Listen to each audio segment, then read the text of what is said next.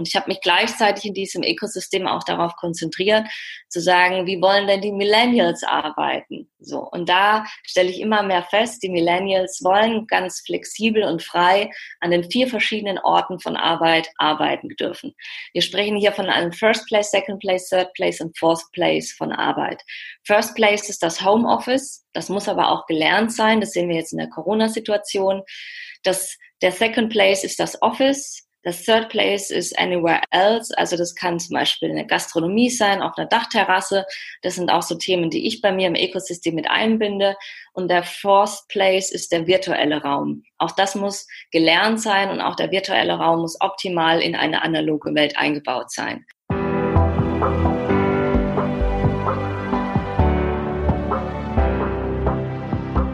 Willkommen bei Breakfast Briefings, dem Management-Podcast von Business Circle. Erleben Sie Persönlichkeiten, die Sie inspirieren, bereichern und Ihr Fachwissen mit Ihnen teilen. Weil Wissen verbindet.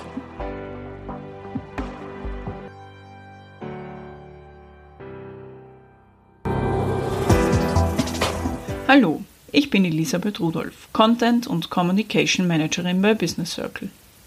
Die Millennials, eine junge Generation, die sich dadurch definiert, häufig den Job zu wechseln, so viele Erfahrungen wie möglich zu sammeln, eine ausgeglichene Work-Life-Balance anzustreben und digitalen Medien komplett aufgeschlossen zu sein. Doch es steckt viel mehr dahinter, nämlich ein kompletter Kultur- und Wertewandel, sowohl in der Gesellschaft als auch in der Wirtschaft. Unternehmen, die in Zukunft erfolgreich sein wollen, erkennen diesen Wandel und bauen darauf auf. Und das am besten jetzt schon. Die Generationenforscherin Steffi Burkhardt, selbst Millennial, erklärt, warum gerade diese Generation eine so starke Stimme braucht. Mit dem Human and Technology Centered Ecosystem hat Steffi Burkhardt ein multidimensionales System für New Work geschaffen, natürlich auch an die Bedürfnisse der Millennials angepasst. Wir haben mit ihr darüber gesprochen, wie man Organisationen für den War of Talents und New Work vorbereitet und fit macht. Frau Burkhardt, schön, dass Sie heute bei uns sind. Ich finde es ganz spannend, mit Ihnen heute über Ihre Themen zu sprechen, die Sie bewegen. Und ich möchte gleich in Medias Res gehen. Sie gelten ja als die Sprecherin der jungen Generation. Also konkret geht es um die Generation Y und Z. Und Sie setzen sich in erster Linie für die Bedürfnisse und Wünsche dieser jungen Generation ein. Warum ist es so wichtig? Ja, erstmal freue ich mich natürlich auch sehr, dass ich heute hier mit dabei sein darf. Und die äh, Frage, die Sie gestellt haben, ist durchaus eine sehr berechtigte Frage. Warum konzentriere ich mich auf die Millennials-Generation, Generation Y und Z? Ich gehöre einerseits selber zu der Generation Y. Ich bin Jahrgang 85 und ich habe vor einigen Jahren in meinem ersten Job schon gemerkt, dass die äh, junge Generationen zwar quantitativ in der Minderheit sind, qualitativ aber wichtige Generationen sind, weil sie diejenigen sein werden, die die vor Welt- und Wirtschaftsprobleme mit anpacken und lösen wird. Das können wir jetzt, glaube ich, in der Corona-Zeit noch deutlicher beobachten. Und ähm, ich habe da meine eigenen diversen Erfahrungen gemacht. Das fing alles an in meinem ersten Job. Ich habe Sportwissenschaften studiert, dann bin ich danach in das betriebliche Gesundheitsmanagement eines großen Unternehmens gewechselt, eines Konzernumfeldes und ich war total happy und habe mich gefreut, dass ich dort anfangen darf zu arbeiten. Und dann bin ich dort zur Arbeit gegangen und habe aber in der ersten Woche schon sowas wie einen Kulturschock erlebt es war nämlich so, dass mein Chef damals meinte, Frau Burkhardt, wir gehen mit allen Kollegen mal zusammen mit die Mittagspause, am besten in die Kantine, damit wir uns alle gegenseitig kennenlernen und uns sie auch gleich wissen, wo die Kantine ist. Und dann sind wir zur Kantine gelaufen. Ich, ich kann mich noch genau daran erinnern, wir waren acht Personen im Team und wir mussten, um zur Kantine zu gehen, auch zwei Etagen eine Treppe runtergehen. Und ich war so die Jüngste im Team und war deswegen auch so die Schnellste auf den Stufen, bin also als Erste losgelaufen, der Rest äh, lief hinter mir. Und irgendwann so auf halber Höhe hat mein Chef von hinten gerufen, Frau Burkhardt, bitte den Handlauf benutzen. Und ich habe dieses Wort Handlauf gar nicht gekannt. Und dann habe ich mich umgedreht und habe gesehen, wie meine Arbeitskollegen wie so eine tatsächlich eine Entenfamilie hintereinander aufgereiht Treppen runtergegangen sind und haben sich an diesem Handlauf festgehalten. Und das sah für mich total lustig aus. Und dann habe ich auch angefangen zu lachen und meinte noch so, mit neun Kollegen kann man so einen Blödsinn auch noch machen. Nur das Problem war, das hat keiner mitgelacht. Die haben mich alle ganz ernst angeguckt. Ich war total geschockt, habe mich umgedreht und habe mich von dem Tag an zwei Jahre lang an diesem Handlauf festgehalten.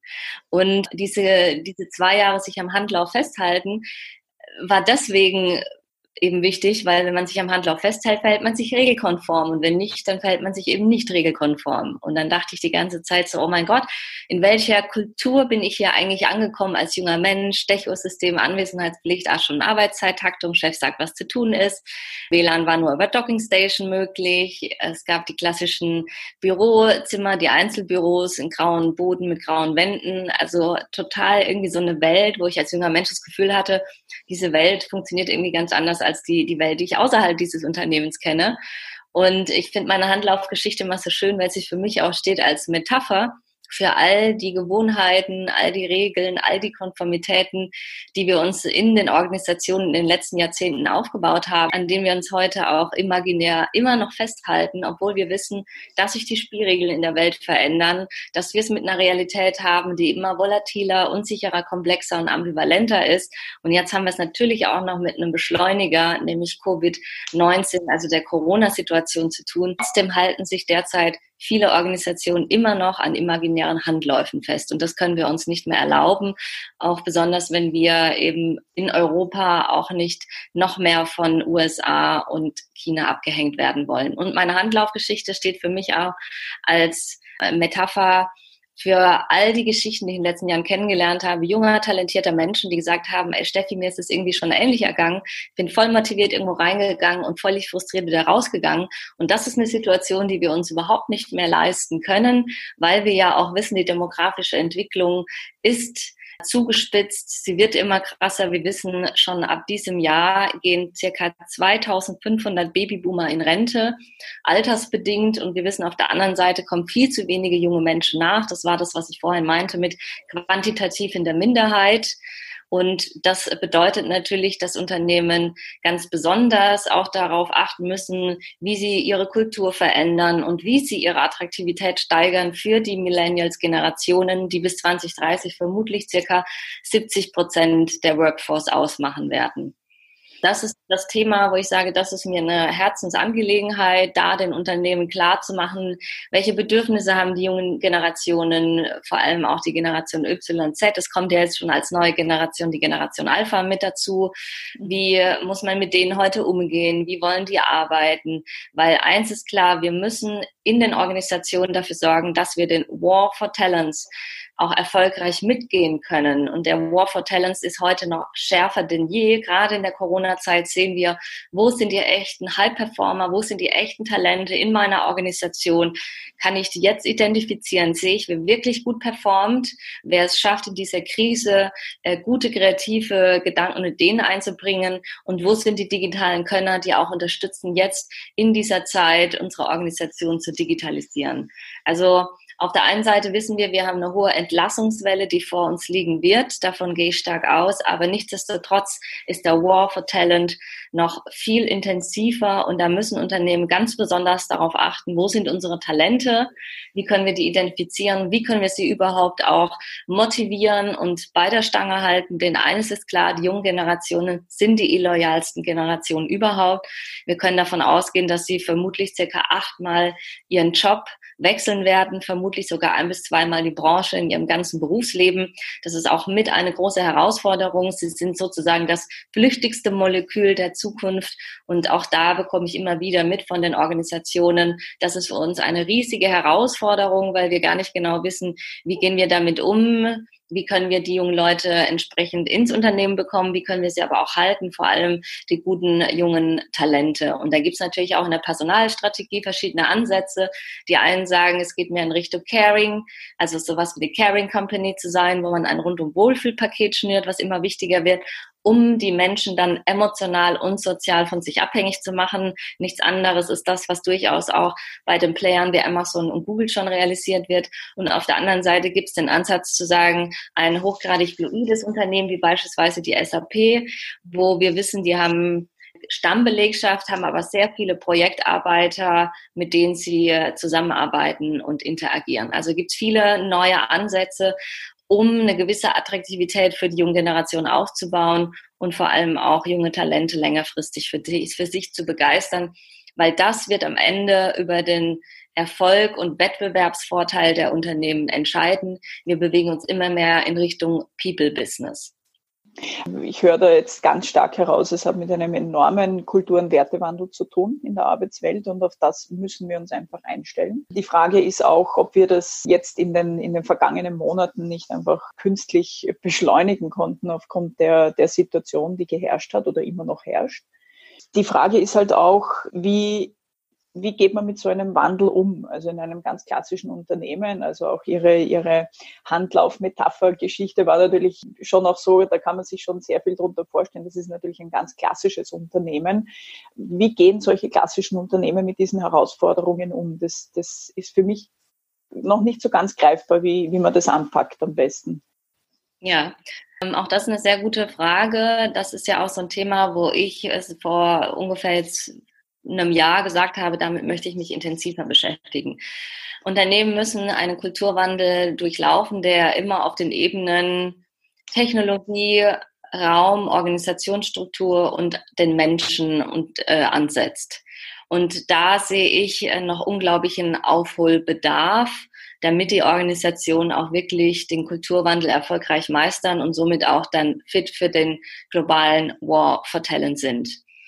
Und ich habe ungefähr vor einem Jahr angefangen, all meine Gedanken, die ich äh, habe, als aus dem Forschungsbereich heraus, aber auch basierend auf vielen Diskussionen mit Entscheiderkreisen, ob in der Wirtschaft, in der Verwaltung, in der Politik oder auch in der Wissenschaft, habe ich gesagt, all diese Gedanken möchte ich jetzt in die Realität umsetzen und ich möchte etwas aufbauen, ein Human and Technology Centered Ecosystem, wo ich die Unternehmen dabei unterstütze, diese digitale Transformation und den Kulturwandel erfolgreich meistern zu können. Und zwar aus der Perspektive auch der Millennials-Generation, also der jungen Generation. Und ich versuche schon seit sechs Jahren den Unternehmen auch klarzumachen, ihr müsst jetzt ganz dringend in euer Human Capital und auch in die Technologie und den digitalen und technologischen Fortschritt eurer Organisation investieren. Und heute können wir sehen, gerade in der Corona-Situation, wo sind die Unternehmen, die das bereits schon erfolgreich tun? Und wo sind die Unternehmen, die das noch nicht erfolgreich tun, die jetzt nämlich ziemlich zu kämpfen haben, ihre digitale Transformation vor, voranzubringen und vor allem auch eine, dabei auf, eine, auf ein gutes Human Capital zurückgreifen zu können. Und dann habe ich vor einem Jahr gesagt, okay, ich, ich, ich ähm, habe in Köln eine Fläche von circa 1000 Quadratmeter angemietet und habe gesagt, auf diesen 1000 Quadratmeter möchte ich dieses Ökosystem aufbauen. Das ist sowas wie, das basiert auf einer plattformökonomischem Ansatz von New Work und zwar einem hybriden Ansatz, wo man analoge Welt und digitale Welt optimal miteinander verzahnt, wo wir jetzt ja auch in der Corona-Zeit sehen, wie wichtig das ist. Also um da mal einen kleinen Exkurs zu machen, wir sehen ja in der Corona-Zeit schon, dass viele jetzt schon keine Lust mehr haben auf die permanenten Zoom, Microsoft Team, Videocalls und dass man sich eben nicht mehr irgendwie real in Büros äh, sehen kann und auch miteinander in Austausch geht. Da sehen wir, wir brauchen hybride Lösungen. Die digitalen Lösungen an, an sich alleine werden die Unternehmen zukünftig nicht zu einem Erfolg führen können. Es braucht hybride Lösungen. Es braucht eine moderne Kommunikation in einer digitalen Welt, die vor allem auch friktionsfrei funktioniert, egal ob wir jetzt analog uns sehen, ob wir gleichzeitig auch jemanden über virtuell mit einschalten. Also es braucht immer diese hybride Lösung. Und dafür habe ich eben auch dieses Ökosystem mit aufgebaut. Und auf diesen 1000 Quadratmeter habe ich gesagt, ich stelle immer wieder fest, dass auf der einen Seite die Unternehmen sich Dienstleister ins Boot holen, um beispielsweise an ihren Digitalthemen zu arbeiten. Dann holen sie sich Technologiepartner ins Boot, die dann ihnen neue technologische Entwicklungen aufbauen. Nur dann habe ich das Problem als Unternehmen, ich habe vielleicht dann eine digitale neuen Service, eine digitale Dienstleistung, ich habe von außen mir was eingekauft, aber das ist nicht immer eine passgenaue Lösung und vor allem allem habe ich als Unternehmen damit auch nicht dafür gesorgt, dass die digitale Kompetenz auch wirklich in das Unternehmen geht, wo die Mitarbeiter einen digitalen, ja, eine digitale Kompetenzerweiterung erleben. Dann gibt es auf der anderen Seite Lösungsansätze, zu sagen, wir gehen jetzt über, über Raumkonzepte, weil wir wissen, modernes Arbeiten basiert auf agilen Arbeitsmethoden, basiert auf auf Geschwindigkeit, basiert eben auf einer anderen Art der Zusammenarbeit in wechselnden Teams. Dafür müssen auch Räume, äh, Raumkonzepte angepasst sein. Vor allem auch viel multifunktionaler in der Gestaltung und viel flexibler, als wir es kennen aus der Vergangenheit heraus. Dann gibt es Unternehmen, die sagen, wir holen uns Raumexperten mit ins Boot.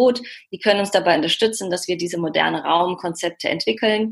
Nur diese Raumexperten haben nicht immer Ahnung dann davon, was Technologie bedeutet und wie man die diesen Bereich weiter ausbauen kann. Und dann gibt es noch die Methodenexperten, die kennen sich gut aus mit Methoden wie Scrum, Design Thinking, Lean Startup Methodiken und, und, und.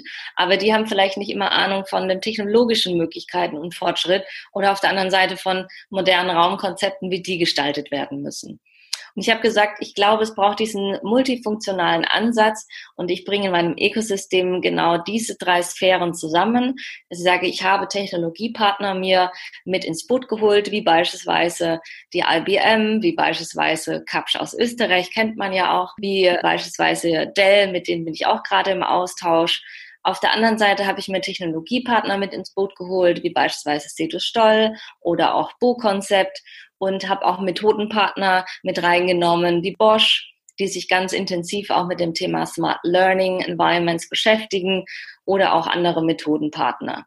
Und ich habe gesagt, diese Kombination wird es am Ende in meinem Ökosystem den Kunden ermöglichen, in einem Co-Creation-Ansatz deren Herausforderungen erfolgreich zu meistern und Lösungen für ihre Probleme und Herausforderungen zu finden.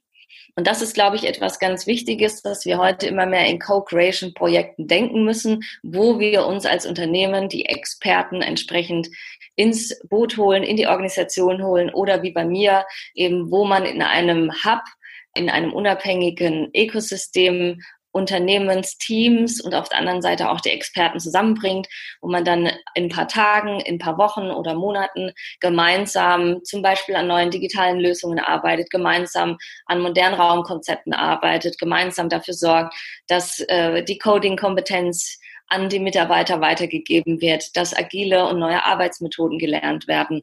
Und ich glaube, dafür braucht es diese Ökosysteme, die dabei unterstützen können, die Unternehmen erfolgreich nach vorne zu bringen. Und ich habe mich gleichzeitig in diesem Ökosystem auch darauf konzentriert, zu sagen, wie wollen denn die Millennials arbeiten? So. Und da stelle ich immer mehr fest, die Millennials wollen ganz flexibel und frei an den vier verschiedenen Orten von Arbeit arbeiten dürfen. Wir sprechen hier von einem First Place, Second Place, Third Place und Fourth Place von Arbeit. First Place ist das Homeoffice. Das muss aber auch gelernt sein. Das sehen wir jetzt in der Corona-Situation. Das der Second Place ist das Office. Das Third Place ist Anywhere Else. Also das kann zum Beispiel eine Gastronomie sein, auf einer Dachterrasse. Das sind auch so Themen, die ich bei mir im Ökosystem mit einbinde. Und der Fourth Place ist der virtuelle Raum. Auch das muss gelernt sein und auch der virtuelle Raum muss optimal in eine analoge Welt eingebaut sein.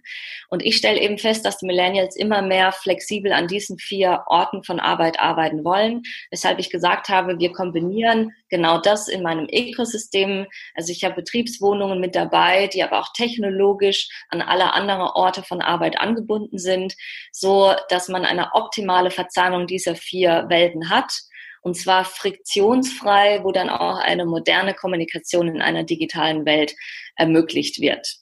Und ich setze gleichzeitig mit meinem Ökosystem auch darauf, dass wir sehen, dass es einen Megatrend gibt, der für junge Menschen enorm wichtig ist, der nämlich heißt, es geht ihnen um Community-Gedanken, es geht ihnen um ein Ökosystem, wo sie drin sich bewegen können und Kompetenzen abrufen können.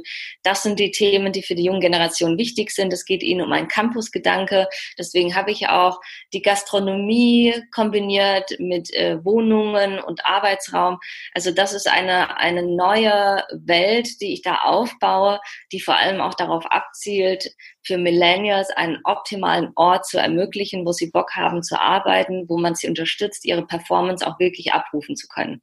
Und wir kennen ja heute solche Konzepte wie beispielsweise WeWork oder Design Offices. Das sind gute Konzepte, die ich auch äh, für gut erachte, die auf der einen Seite aber oftmals nur auf Raumlösungen aus sind. Nur ein Raum alleine, fancy Räumlichkeiten unterstützen uns aber nicht dabei, dass die Menschen lernen, mit neuen Arbeitsmethoden zu arbeiten, dass sie lernen von Experten, auch digitale Kompetenzen in eine Organisation zu bringen oder dass man digitalen Fortschritt in den Organisationen ermöglicht. Deswegen habe ich gesagt, neben dem Aspekt Raum müssen wir eben multifunktional mehrere Kompeten Komponenten zusammenbringen, die Sphären Raumtechnologie, Methodik. Und ich kombiniere das Ganze auch noch mit dem Forschungsschwerpunkt. Also ich arbeite da intensiv mit dem Fraunhofer Institut zusammen, IAO und auch mit Bosch, wo wir dann immer wieder uns anschauen werden, wie performen die Menschen auf der Fläche, wie können wir deren Performance steigern, wie können wir auch über Kamerasysteme durchaus mal Situationen aufnehmen, wie die Teams zusammenarbeiten? Und wie können wir dann das auch auswerten, simulieren, mit den Teams besprechen, um ihnen aufzuzeigen, wie habt ihr zusammengearbeitet, was für verschiedene Persönlichkeitentypen gibt es, wann äh, sind eure äh, Peak-Performances, wie arbeitet ihr individuell, wir haben es kombiniert mit raumpsychologischen Aspekten, also wir wissen heute Farbe, Farbe, Pflanzen, aber auch durchaus Düfte haben Einfluss darauf, ob die Menschen sich mehr fokussieren, ob die Menschen vielleicht mehr kooperieren, ob sie mehr kreativ arbeiten. Also es gibt so unglaublich viele Dimensionen, die dann dieses Ökosystem einfließen, wo wir aus den verschiedenen Sphären heraus wirklich mit den verschiedenen Experten zusammen uns überlegt haben, wie sieht so ein Ökosystem der Zukunft aus, wie können wir Unternehmen optimal dabei unterstützen, dass die Mitarbeiter die PS auf die Straße bekommen können. Und dazu haben wir auch Räume entwickelt, wie beispielsweise den Y Innovation and Impact Room, wo tatsächlich so ein Y-Tisch in einem Raum steht, wo wir wissen, äh, an diesem Tisch können die Menschen anders zusammenarbeiten als einem klassischen rechteckigen Raum. Und es sind auch Stühle, die so Hochsitze sind, die aber sehr unbequem sind, dass wir dafür sorgen, äh, womit wir dann auch sorgen, man nennt das Ganze in der Wissenschaft auch Nudge Management, dass die Menschen eher stehen und stehen zusammenarbeiten und dann nicht irgendwie so über den Tag hinweg in ihren Stühlen versacken und dann so eine Müdigkeit auftaucht. Also es sind ganz viele Elemente, die wir da zusammenbringen mit der Zielsetzung, dass die Mitarbeiter, Teams und vor allem auch die Unternehmen absolut Top-Performance abrufen können und dabei wollen wir sie begleiten und unterstützen. Das klingt nach einem ganz tollen Projekt. Also ich versuche mir das gerade auch bildlich ein bisschen vorzustellen, wie auch diese, diese Raumkonzepte, ich glaube, Sie haben das irgendwie so auf drei Ebenen auch, auch gemacht, wie das umgesetzt wird. Ich frage mich nur, wie, wie kann das mit älteren Generationen funktionieren?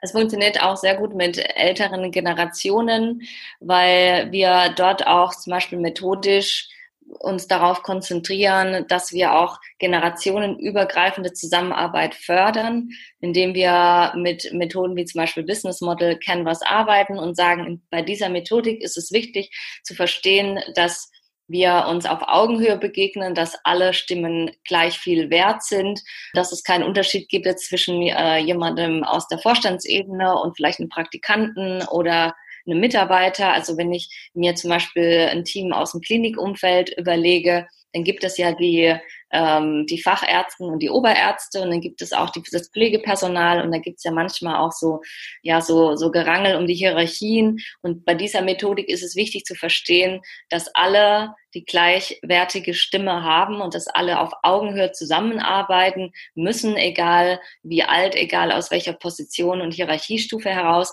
Also wir haben auch Räume und Methodiken so miteinander kombiniert, dass wir es bewusst auch hinbekommen, dass Funktions-, Hierarchie- und Generationenübergreifend eine gute Zusammenarbeit stattfinden kann. Und mein, mein Ökosystemansatz ist auch so, dass ich jetzt nicht sage, ich möchte jetzt so in dieser gehypten, fancy Raumwelt mich aufstellen, wie man zum Beispiel auch aus, aus Berlin heraus kennt, sondern ähm, es ist auch von den Räumen her so modern gestaltet, dass auch äh, nicht nur irgendwie junge Menschen auf irgendwelchen Sitzsäcken rumhängen, sondern äh, dass es auch wirklich ein, ein Raumkonzept ist, was qualitativ hochwertige Zusammenarbeit ermöglicht, auch über Generationen hinweg. Und was wir eben als Ökosystem auch tun, ist, wir haben ein Format entwickelt, das lautet Create Your Own Ecosystem, wo wir eben Unternehmen dabei unterstützen, ein solches Ökosystem auf ihrem Firmengelände auch zu verwirklichen und dort aufzubauen. Und zwar auch eben in Co-Creation, was bedeutet, es braucht einen bestimmten Querschnitt aus der Organisation heraus. Die, dieses Team wird dann zusammen mit, mit meinem Team und meinen Experten daran arbeiten, ein eigenes Ökosystem zu verwirklichen was es vor allem ermöglicht, für die Unternehmen Zeit und Geld zu sparen, wenn es darum geht, ähm, diesen Kulturwandel erfolgreich zu meistern. Wir begleiten dann auch bei der Transformation, was natürlich extremstens wichtig ist.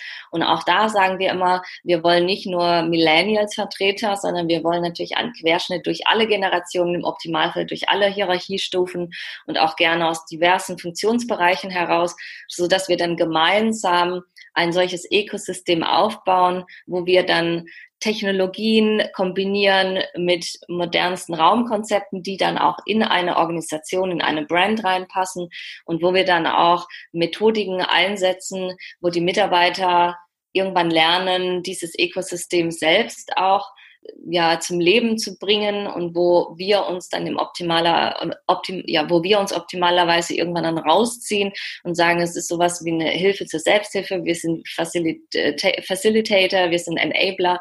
Wir wollen unterstützen aber wir wollen es auch irgendwann rausziehen. Und das ist ein Ansatz, äh, wo ich jetzt schon mit sehr vielen auch mittelständischen Unternehmen im Austausch bin, die sagen, das ist ein extrem spannender Ansatz, wo wir eben jetzt gerade auch in der Corona-Zeit eine Unterstützung haben, die Arbeitswelt der Zukunft für uns aufzubauen.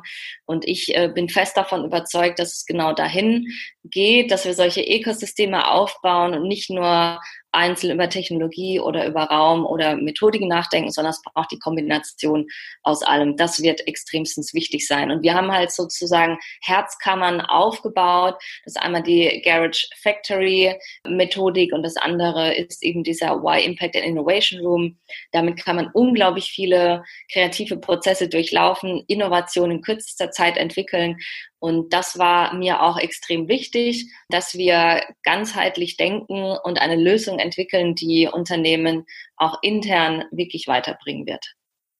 Also ich finde das irrsinnig spannend. Wir haben das in Österreich ja zum Teil auch schon, dieses Campus. Es ist ja äh, vergleichbar mit so einem Campus-Denken. Ich kenne das von, von Banken bei uns die eben das schon vor Jahren umgesetzt haben und versuchen durch dieses zentralisierte Arbeiten die Mitarbeiter letztendlich auch an das Unternehmen zu binden, weil das ist ja auch einer der Hintergedanken, dass man versucht, ähm, die Leute auch an das, an das Unternehmen zu binden und, und eben zu vermeiden, dass sie dann, so wie Sie anfangs gesagt haben, oftmals den Job wechseln und, und es ihnen irgendwo auch an, Attraktivität im Unternehmen fehlt, dass sie eben gehen.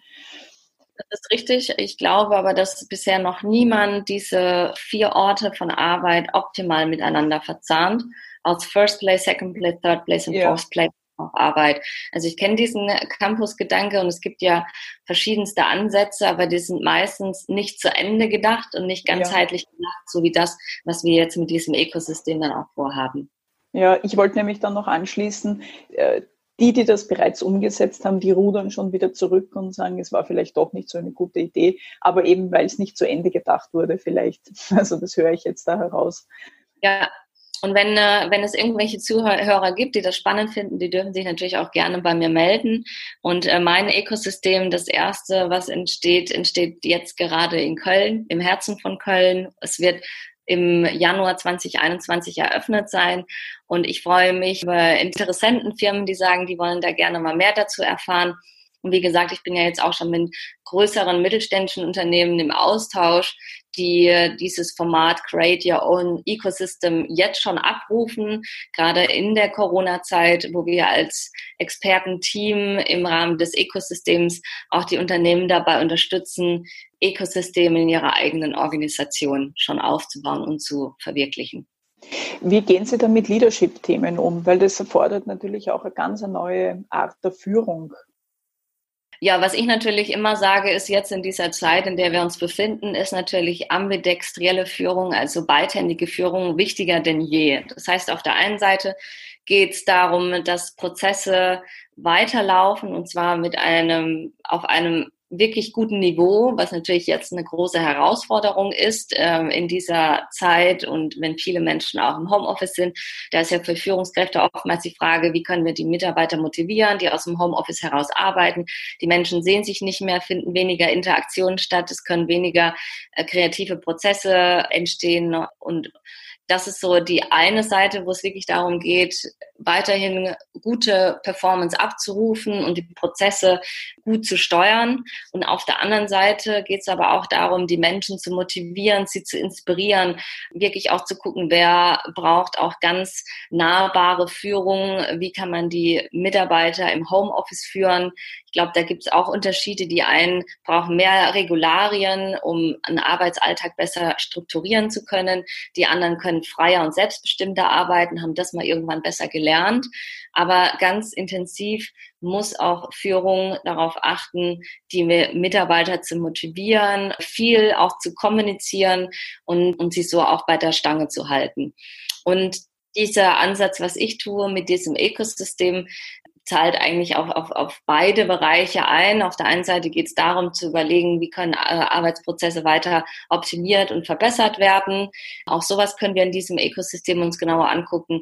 Aber natürlich müssen Führungskräfte braucht Leadership auch ja den Mut zu innovieren, jetzt auch neue Wege einzuschlagen. Und da können wir natürlich mit unserem Ökosystem auch unterstützen, in dieses Neuland auch einzutauchen. Wir können da die Begleiter sein über unsere Co-Creation-Projekte, die wir umsetzen. Ich glaube, das ist auch nochmal ein wichtiger Aspekt, weil, äh, weil wir ja sehen, dass, dass wir jetzt auch ganz dringend Leadership-Kompetenzen und Qualitäten brauchen und nicht nur Management-Kompetenzen, wo es darum geht, Prozesse weiterhin zu optimieren und den Status quo zu stabilisieren, sondern wir brauchen jetzt natürlich auch Mut für Veränderungen, um ähm, aus dieser Situation, in der wir uns gerade alle befinden, erfolgreich ja, uns weiterzuentwickeln und da erfolgreich rauszukommen. Mut ist immer ein gutes Stichwort. Ich glaube, es, es ist von, von allen Seiten äh, im Moment Mut sehr gefragt. Also ich glaube, dass, dass nicht nur Führungskräfte, ich glaube auch, dass, dass Mitarbeiter äh, letztendlich sehr viel Mut aufbringen müssen und auch Vertrauen. Das ist auch immer so eine Sache. Das Vertrauen steht auch immer ganz, ganz oben. Wenn Sie jetzt in die Zukunft blicken und sagen, Ihr Ökosystem, das Sie entwickelt haben, wird sich hoffentlich durchsetzen. Wie, wie sind so Ihre Wünsche an die, an die Zukunft, also an die Arbeitswelt und die ganzen Transformationen, sei es jetzt kultureller Wandel, sei es jetzt digitale Transformation? Wie, wo denken Sie, stehen wir da in, in, in zwei, drei Jahren oder, oder was ist Ihre Hoffnung? Also meine Hoffnung ist es, dass Unternehmen jetzt wirklich verstehen, wie wichtig es ist, in die beiden Bereiche zu investieren, nämlich in das Human Capital und in Technologie, Technologie, in die Digitalisierung und den technologischen Fortschritt. Und da gilt es jetzt wirklich rein zu investieren. Man kann ja jetzt auch verhältnismäßig günstige Kredite abrufen. Wir haben auch eine Niedrigzinssituation. Das kann man auch als Chance sehen, um Gelder aufzunehmen, genau in diese beiden Bereiche zu investieren. Und Unternehmen müssen ganz stark auch nach den Top-Talenten Ausschau halten. Also wenn wir jetzt eine Entlassungswelle erleben, werden viele Talente auch frei auf dem Markt verfügbar sein. Die müssen proaktiv äh, angesprochen werden. Die gilt es für sich als Unternehmen zu gewinnen.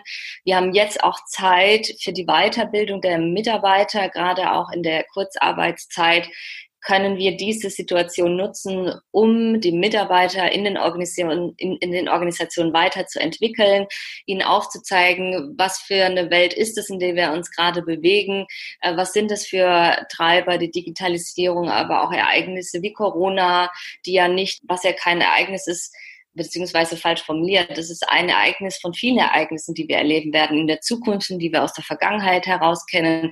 Ob es so Dinge sind wie Fukushima hat einen Einfluss auf verschiedene Branchen, ob es die Dotcom-Blase war, ob es der Klimawandel ist, Corona ist natürlich jetzt eine Situation, die einen Einfluss auf die gesamte Weltwirtschaft hat.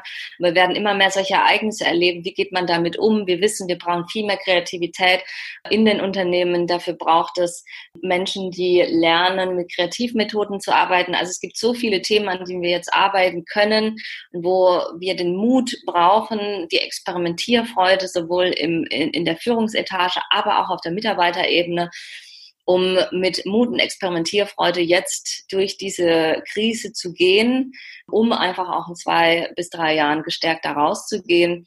Und das alles setzt natürlich einen gewissen Kulturwandel mit voraus. Also ich glaube, wir, wir sehen ja jetzt schon, dass wir in kürzester Zeit ähm, so viel Fortschritt auch im Kontext der Digitalisierung erlebt haben, wie vielleicht in den letzten vier, fünf Jahren. Also ich, ich wünsche mir einfach den Mut und Experimentierfreude, weil das ist das, was wir brauchen, um jetzt erfolgreich durch, durch diese Phase zu kommen.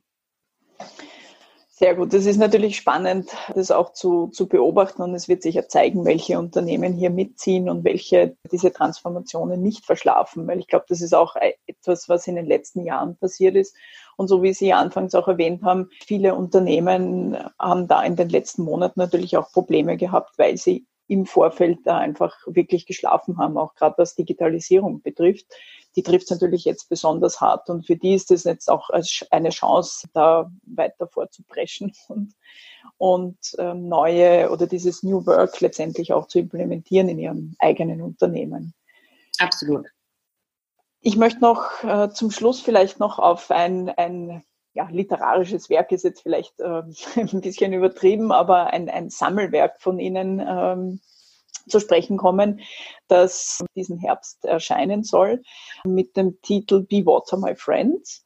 Können Sie uns ganz kurz sagen, worum es da geht? Genau, richtig. Mein neues Sammelwerk, Be Water, My Friend, äh, wird im Herbst veröffentlicht. Im Oktober wird es auch vom Markt kommen. Und ich habe damals mich dafür entschieden, dieses Sammelwerk zu veröffentlichen, weil ich gesagt habe, ich habe in den letzten sechs Jahren als, als Keynote-Speakerin, als Millennials-Vertreterin so viele spannende Menschen kennengelernt, die mich inspiriert haben, die mir verschiedene Perspektiven aufgezeigt haben zu Wandel der Arbeit, aber auch wie Unternehmen sich fit machen für das 21. Jahrhundert und die Herausforderungen, mit denen wir es zu tun haben. Und ich habe eben gesagt, ich rede zwar selber über viele Themen, aber es gibt so viele andere Experten mit tollen Perspektiven.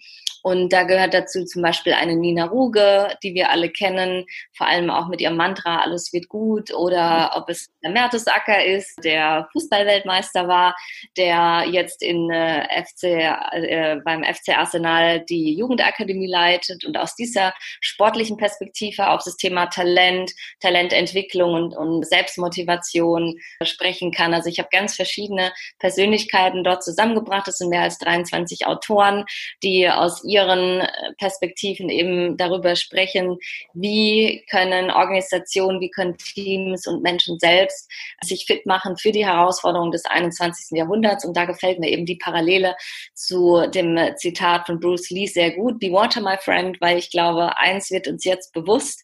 Die Eigenschaften von Wasser sind es, die einfach im 21. Jahrhundert gebraucht werden, um all die Herausforderungen auch wirklich erfolgreich anpacken und meistern zu können. Klingt super. Also ist sicher ein, neben einem Ökosystem, das wir implementieren können in, in, die Unternehmen, könnte das ja auch ein Standardwerk sein, das dann als erstes im Buchregal steht. Ja, das wäre schön. genau. Frau Burkhardt, es war super spannend, mit Ihnen zu, zu plaudern. Ich finde die Themen, äh, die Sie bewegen, die Sie vorantreiben, ganz, ganz spannend. Ich glaube, dass es auch in einer Zeit im Moment passiert, wo das gerade ganz viel Ohr bekommt in der Gesellschaft auch oder auch in, in Unternehmen. Ich glaube, dass wir da noch ganz am Anfang irgendwo stehen und, und, und da sicher noch sehr, sehr viel Arbeit zu tun ist.